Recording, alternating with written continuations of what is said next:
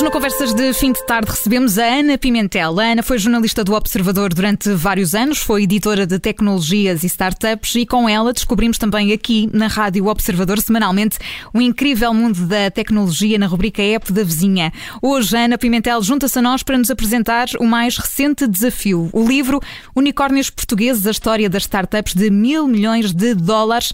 Já está disponível este livro em todas as livrarias. Ana, bem-vinda, muitos parabéns por este projeto. Olá, obrigada. Olá, Ana Filipe, olá, João. Tinha tantas saudades de vos dizer isto. Nós sabemos. Muito, sejas muito, bem-vinda, muito bem regressada. Que bom estar aqui convosco neste estúdio. Está a ser um, um, bom momento. E ainda agora começou, portanto, agora espero que isto seja sempre Não. Vai correr bem, vai correr bem. oh, Ana, se calhar começámos por explicar, porque se calhar há pessoas que, que nos estão a ouvir e não estão tão a par do, do mundo da tecnologia, o que são exatamente unicórnios e por que razão é tão importante olharmos para ele de, de, forma séria, aqui com um livro, por exemplo. Sim, exatamente. E também é muito por isso que o livro nasceu e espero que as pessoas, quando passarem na livraria, olharem assim para esta capa do tipo unicórnios portugueses, mil milhões, o que é que é isto? Tenham curiosidade, porque é mesmo isso, é essa pergunta que o livro pretende responder. E pretende responder não só esta, é essa pergunta, como também para todas aquelas pessoas que já estão muito inteiradas neste, nestes termos e que até trabalham neste tipo de unicórnios e startups que possam aprender ainda mais ou que possam, pelo menos, uh, retirar dali alguma mais-valia para a sua vida pessoal e profissional. Mas bom, o que é que é um unicórnio, não é? Então, um unicórnio é uma startup que é avaliada em mais de mil milhões de dólares, portanto, no mínimo em mil milhões de dólares, e estas empresas tipicamente são avaliadas em rondas de investimento, ou seja, há investidores que investem uns determinados milhões para obter parcelas desta empresa, do capital social, e isso no final vai fazer então com que a avaliação destas empresas vá sempre subindo até atingir este, este, este estatuto. Porquê é que nem todas as empresas são unicórnio, não é? Porque há aqui uma diferença que convém se calhar explicar. Nem todas as empresas são startups, não é? E para ser um unicórnio tem que ser tipicamente uma startup que é uma empresa que tem uma, uma, uma escalagem muito rápida, portanto, ela é global desde muito cedo, atravessa os mercados com muita, muita velocidade e cresce a uma, a uma velocidade uh, alucinante. Com... Essa, essa, esse crescimento a uma velocidade alucinante às vezes pode significar uh, também uh, que é preciso ali um pouco mais de sustentabilidade, de sustentação de, de, desse projeto, não é? Que é. às vezes é uma dificuldade também uh, quando estamos a falar aqui de unicórnios e, de, e destes projetos que crescem a essa velocidade alucinante. Exatamente, por, por, isso, vamos aqui pensar: as startups são alimentadas com capital de risco e só aqui está tudo, não é? Risco, muito risco, muito uhum. risco, muito risco. Dizem assim as estatísticas que em cada 10 startups, 9 acabam por não, não ter sucesso nos primeiros anos de vida. São ideias que muitas vezes acabam por não ser adequadas ao mercado ou acabam por não ter um bom fit na, na equipa. Há muitos motivos para, para os quais uma, uma empresa deste tipo uh, acaba por não ter, não ter sucesso, por, por, por ter de encerrar uh, com poucos anos de vida, mas a verdade é que aquelas que conseguem podem conseguir a este nível. Portanto, diz-se que se em cada 10, uh, 9 falharem, mas uma for um unicórnio, então para os investidores isso será muito bom porque o retorno, o retorno será muito. Mas sim, estas empresas tipicamente estão muitos anos, na, como na gíria se diz, a queimar capital. Ou seja, elas não estão preocupadas em atingir o break-even, que quer dizer serem Começar rentáveis, não é? Portanto, terem as contas ali no, no, verde, no positivo, elas estão muito preocupadas em inovar e tudo aquilo que conseguem de receitas é para, para investir. E a lógica dos investidores, isto pode parecer um bocadinho estranho, mas a lógica dos investidores também é esta. Quando os investidores investem nestas empresas, não estão propriamente a achar que elas vão ter contas sólidas no ano seguinte, não. Elas, eles investem num plano de negócios que muitas vezes prevê vários anos de prejuízos até atingir uh, esse tal break-even ou até tu, começar tu a dar lucros. aí num, plano, num ponto muito, que eu acho muito importante e muito curioso, que é a questão do fracasso, não é? Porque muitas uhum. destas empresas acabam por fracassar. Fala-se fala -se disto com tranquilidade no meio? É algo que que é Acho... é abordado com frequência ou achas que não? Acho que agora se fala uh, um bocadinho mais do que, do, do, que há uns anos. Eu já acompanho startups e já acompanho empreendedores há muito tempo, mesmo até antes de estar aqui no Observador. Uh, por isso posso dizer que acompanhei, acompanhei mesmo eh, o nascimento deste boom, destas palavras que começaram a aparecer até agora, que, que, pronto, que temos uma Web Summit e que se fala de unicórnios e de startups por todo lado e que o termo está até muito na agenda mediática e política e etc. Uhum. Mas durante este tempo todo houve uma, houve uma evolução, portanto ainda, ainda, ainda haverá mais para evoluir. A questão do falhanço é uma coisa que até está de alguma forma presente no, no, no meu livro, eu tentei que estivesse presente os nossos unicórnios com raízes em Portugal são cinco, eles estão, a história deles está, está no livro. Uh, todos eles estão a crescer e estão, a Farfetch é, por exemplo, cotado, está cotada na Bolsa de Nova Iorque, é a única empresa portuguesa que tem este, esta oportunidade de estar, estar a ver os seus títulos a serem transacionados no mercado, no mercado norte-americano. Um, e os nossos unicórnios têm estado a crescer e são empresas que têm estado a dar cartas, mas a verdade é que muitas destas empresas uh, lá fora atingem estas avaliações e depois, a dado momento, descobre-se que o produto afinal tinha uma falha, ou, em alguns casos, até há acusações de fraude, ou há uma regulação qualquer, um regulador qualquer que vem dizer algo que invalida aquele, aquele, aquele, aquele projeto e acabam sim por ser por, por ter fracasso. Lá fora não é estigma, as pessoas falam muito abertamente disto. Uh, em Portugal, eu senti que sim, que era, foi muito difícil durante, durante algum tempo. Eu tentei fazer um, algumas peças jornalísticas, não é? Sobre, sobre, também sobre este tema e acho que consegui fazer também cumprir aqui um bocadinho com essa missão de serviço público, que é, é importante falar, sim, é importante inovar e arriscar e dizer que estas pessoas, estes empreendedores, estão aqui, estão a fazer esta, esta, estas empresas, estão a criar história, estão a contribuir para a economia, estão a criar empregos, estão, estão a, a criar uma nova área económica em Portugal mas também há muita coisa que corre mal e é importante falar sobre Portanto, isso. Portanto, é preciso explicar também quando se fala, por exemplo, na criação de uma fábrica de unicórnios em Lisboa, que há aqui também uma probabilidade de nem tudo correr bem uh, nessa tentativa de, de, de criação, uh, porque, como explicavas, há, há esse investimento que, que muitas vezes, uh, obviamente, é acreditar num projeto e que esse projeto vai correr bem, é quase um, um investimento num, num sonho uhum. que é algo de palpável, mas que por vezes, e tendo em conta a realidade e os vários contextos, contextos, acaba por não correr assim tão bem. E é preciso também estar preparado para, para esses cenários. Claro que sim, claro que sim. É engraçado, não é? Porque eu comecei a escrever este livro em 2019, porque achava já na altura o termo unicórnio surgiu em 2013. E, e depois chegou a Portugal com a Farfetch em 2015. E durante ali, eh, até 2021, houve três unicórnios uh, com ligações a Portugal, que era a Farfetch OutSystems e a Talkdesk. E depois com a pandemia surgiram mais dois, que é a Fidzai e a Remote. Uh, e, e onde surgir mais, porque à medida o que está a acontecer não, a nível internacional e também a nível nacional é que há cada vez mais dinheiro disponível para estes fundos de investimento em capital de risco e naturalmente eles vão investir em empresas. Portanto, aquelas que serão consideradas as melhores startups a nível internacional e nacional terão muito apetite dos investidores. Isso faz com que haja quase uma corrida do capital pelas mesmas empresas a ver quem é que dá mais. E isso faz naturalmente com que as avaliações fiquem empoladas e, elas, e realmente essas avaliações cresçam muito. Agora, qual, claro que sim, falar em unicórnios tem que, tem que, tem que falar em unicórnios, falar em startups, tem que haver aqui uma grande bolsa de oxigênio para poder respirar todos os projetos que não resultarem, porque vão ser muitos. E faz parte, faz parte, faz parte desta lógica de funcionamento, faz parte desta economia, faz parte deste ecossistema, como as palavras, como os empreendedores também uh, dizem muito, é uma coisa que faz parte. Por isso, sim, tem que salvaguardar sempre, e acho que isso é uma coisa que está sempre presente nos discursos dos empreendedores e dos investidores, é que uh, sim, ah, falha-se muito. Mesmo as empresas, é importante perceber que há aqui um, um tipo de falhanço que que até pode ser bastante útil, que é muitas vezes as empresas nascem, os, os, os, empreendedores nascem com uma, têm uma ideia e querem lançar um produto, querem viabilizar um projeto e aquilo corre muito, muito mal. Mas depois há sempre uma forma qualquer de reinventar isso está lá está, também no livro isso está muito presente, que é nenhuma destas histórias que são unicórnios que podemos chamar hoje de empresas que estão mais consolidadas e, e uhum. exemplos de, de sucesso um, todas elas tiveram que se reinventar muitas vezes pelo caminho. A OutSystems, por exemplo, ela, eles tiveram durante 12 anos a achar que estavam à frente do seu tempo sem conseguir implementar bem um, como, era, com, com, como eles queriam, não conseguiam passar o, o, seu produto para o mercado porque o mercado não estava assim tão preparado e demorou muito tempo a estar preparado.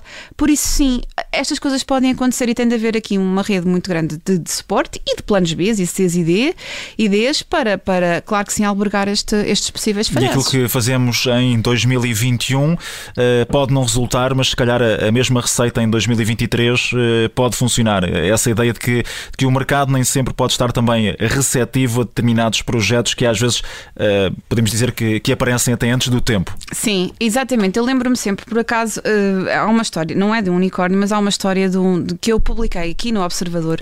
Foi de um, de um rapaz português que lançou uma aplicação que captou o interesse até do investidor no, do, do Facebook e etc. E que num, em 25 segundos ele conseguiu um milhão de euros de investimento para uma aplicação que era a Roger Talk. E a aplicação dele era uma espécie de walkie-talkie para pessoas uh, que não queriam escrever mensagens. Portanto, eram só para enviar fecheiros de áudio.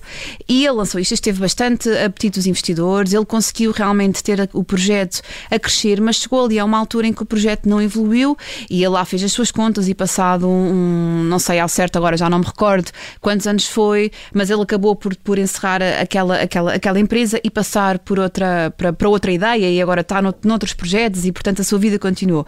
Mas sempre que eu estou numa troca de áudios, por exemplo, no WhatsApp, eu penso assim, bom, isto era exatamente é? o walkie-talkie que, que há uns anos não, acabou por não resultar, por isso sim, às vezes também podem acontecer esses fenómenos. E qual é te parece, Ana, que é a área mais promissora neste momento para surgir um próximo unicórnio português? Olha, há muitas, hum, já se fala, não é? Próximos unicórnios, parece que está aí para breve. Eu espero que sim, será bom, será bom sinal. Um, e, e, como disse também, aquilo que o mercado e aquilo que os especialistas, mesmo a nível internacional, apontem é para que vai surgir empresas cada vez avaliadas em rondas maiores e, portanto, com mais dinheiro envolvido, com números assim muito grandes. Eu acho que nós temos assim algumas, algumas startups bem posicionadas, por exemplo, uh, na área da saúde digital, uh, também na área da análise de dados. São áreas que estão muito, muito, muito, muito em voga. E uh, se quiserem saber mais por nós, podem sempre espreitar o livro dos unicórnios portugueses, porque levanto lá, as pistas, levanto é? lá, levanto lá. Não, mas uma coisa que se tem falado é que realmente a, a pandemia veio mostrar que a saúde é um setor que tem que se digitalizar mais e tudo o que vier para melhorar a nossa qualidade de vida uh, será, será muito bem aceito pelos mercados. Certo, possivelmente o ambiente também será uma das, eh, uma das áreas, não é? Exatamente, onde sim. podem surgir novos negócios. É engraçado, falaste da Farfetch, que foi uh, o primeiro, a primeiro unicórnio português cotado em bolsa em, em Nova York, e tu neste livro descreves um bocadinho o ambiente que se vivia na Farfetch na primeira vez que lá foste, portanto foi em 2015. Sim. Como é que era, Ana? Era assim uma coisa de facto muito diferente e muito fora da caixa? Olha, sim, para mim foi. É engraçado porque era aquele tipo de tipo típico cenário de empresa em Silicon Valley. Tem uma piscina de bolas? Uh, tinha um escorrega e tem uma casa. Depois teve uma casa na árvore. Piscina de bolas acho que não tinha, mas tinha, por exemplo, um terraço só de lounge, tinha uma sala de jogos e tinha muitas, muitas atividades para, para os trabalhadores. Portanto, aula, diversas aulas e, hum, e tinha também autocarros para levar as pessoas à hora de entrada e de saída.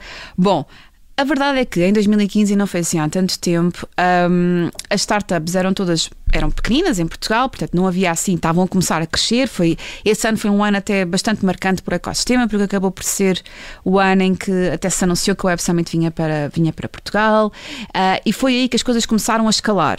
E realmente, quando eu cheguei, quando eu, eu, eu, confesso que eu, quando escrevi a notícia que a Farfetch era um unicórnio, eu não sabia bem o que, é era a Farfetch, portanto eu nunca tinha uh, ouvido falar da empresa nem no José Neves. Isto porque José Neves há muito tempo que está no Reino Unido, tem a base, a sede da empresa é no Reino Unido, é em uhum. Londres, mas de facto o grande, uh, a grande equipa tecnológica, o grande berço da Farfetch está um, na Lessa do Um, que já agora é uma loja online de moda de luxo. Exatamente, exatamente, exatamente. E portanto, eu não, não era uh, consumidora de moda de luxo uh, e não sou ainda, mas uhum. não tinha, não tinha contacto com, com, com a empresa nem com a marca. E claro que fiquei muito curiosa, ok, mas quem é este português, não é? Que está de, à frente de uma empresa que, que, vale mil milhões e que está a ser destacada no Financial Times, eu quero saber quem é. E de facto uh, o ambiente destacava-se, não é? Destacava-se do, do, do, re, do restante, uh, sobretudo pela quantidade de pessoas que via. O escritório era bastante grande e agora deverá ser ainda, ainda maior.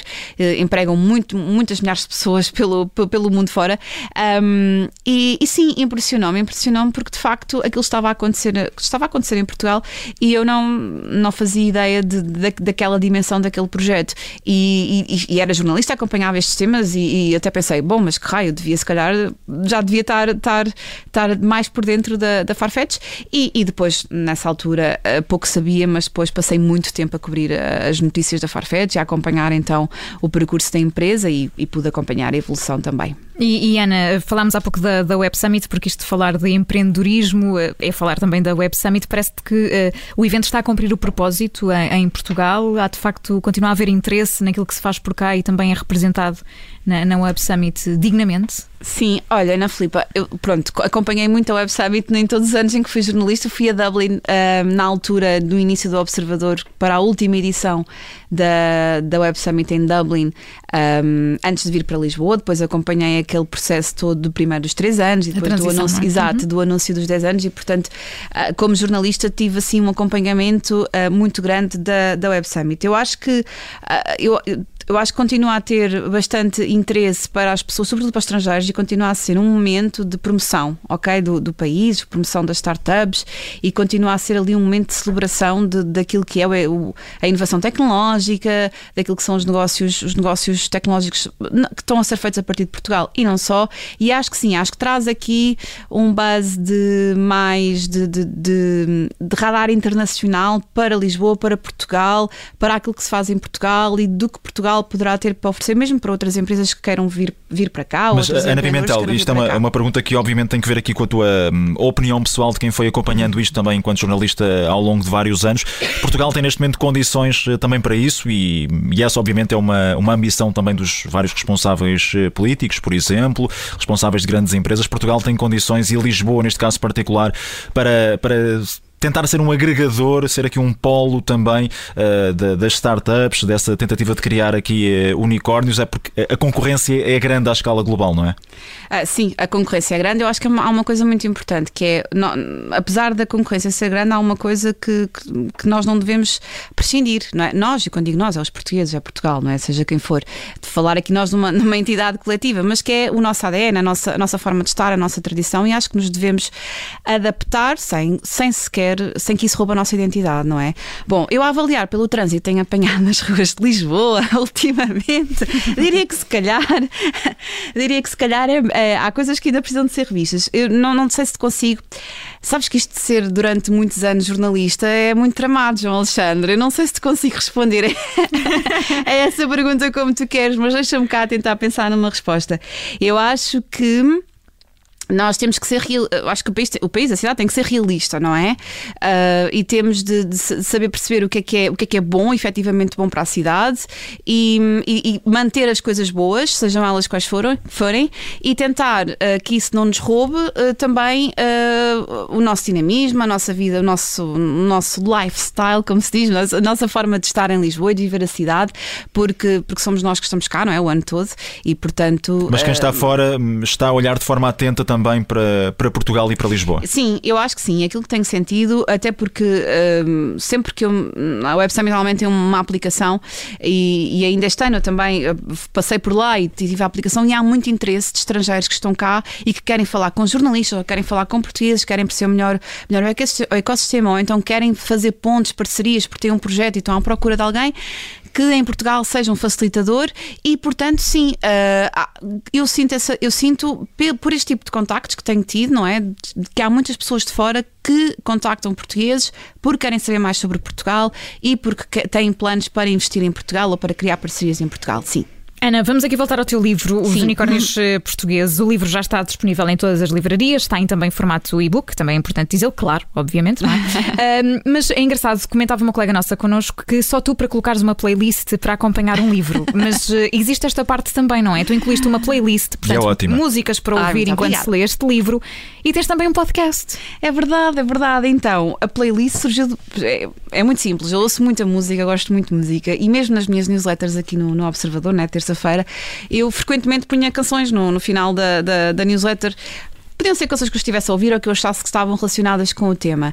E para escrever este livro, eu precisei de uma grande dose extra de coragem, porque ele foi escrito sobretudo aos fins de semana, em folgas e em férias. Portanto, eu cada vez que tinha que estava um grande dia de sol e que precisava de ficar agarrado ao computador uhum. a escrever este livro, precisei de um grande incentivo. E então comecei, por iniciativa própria, sem pensar que isso ia estar no livro, isso foi uma ideia que só me ocorreu no final, a criar uma playlist à qual chamei Unicórnios onde eu escolhia canções que, estiver, que me dessem assim algum power né, para escrever, que me inspirassem, que tivessem a ver com o tema, que falassem sobretudo de, de disto de sonhos, de arriscar, de perder medos, de, de, de reinventar coisas, de, sorrir, de lutar de por causas, de novo, Exato, de arco-íris. Tudo, tudo. exatamente, uma, uma paleta de coisas, não é? Sim, mas que eu, que eu que eu ouvia enquanto escrevia, mas que eu achava que estavam ligadas ao livro, portanto que podiam acompanhar. E no final pensei, bem, eu tenho isto aqui, eu acho que posso fazer uma graça com, com isto no livro. O podcast surgiu depois, já surgiu com o livro terminado e já,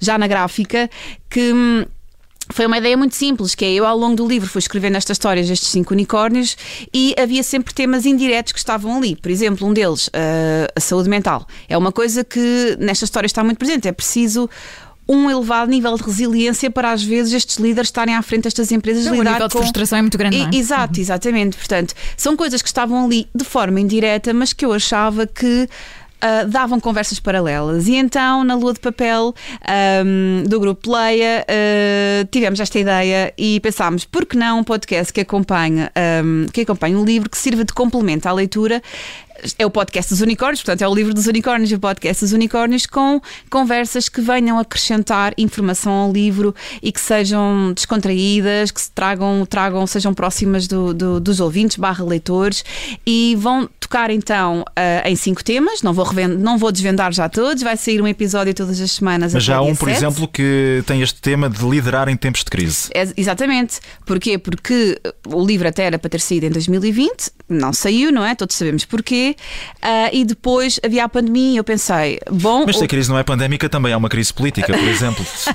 Crises não faltam, não é? Eu acho que os conselhos são válidos para tudo. Eu acho que quando se fala liderança, não, imp não importa o, uh, o âmbito, uh, é sempre bom ouvir conselhos e é sempre bom tirar ilações. Mas a verdade é que quando surgiu a pandemia, eu estava em conversa com o meu editor, José Prata, e nós estávamos a conversar. Bom, agora este livro não estava pensado para haver uma pandemia, agora há uma pandemia, como é que nós fazemos? E decidimos, assumimos a pandemia no livro e, portanto, há mesmo uma parte que é a pandemia contra-ataque em que eu conto então o fenómeno dos unicórnios pós-pandemia o que é que aconteceu, não é? Portanto, estava tudo a decorrer desta forma, de repente o mundo entra, entra nesta crise de saúde e económica grande e agora como é que estas empresas se deram? E, e aí, lá está, outro tema, que é ok, então de repente estas pessoas que estavam a liderar estas equipas tiveram outros desafios. E então a primeira conversa é, é, precisamente sobre liderança em tempos de crise, que é tempos de pandemia.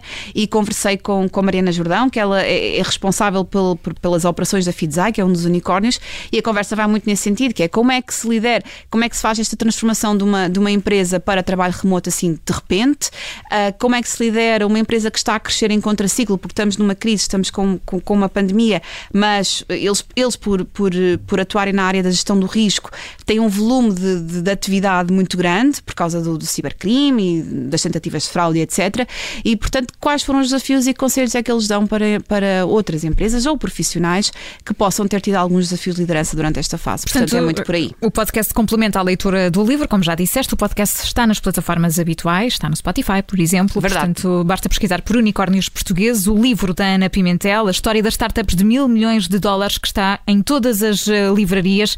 Ana, não mintas, isto foi o bichinho da rádio que levaste contigo, por isso é que decidiste fazer um podcast, não foi? É verdade. Como é que uma Pronto. pessoa se despede de uma coisa destas? Não dá. Não sei, uh, mas estás convidadíssima para, para regressar sempre que quiseres à Rádio Observador. Obrigada, obrigada. Ana Pimentel foi a nossa convidada de hoje. Obrigada, Ana. Até à próxima. Até à próxima. Adeus,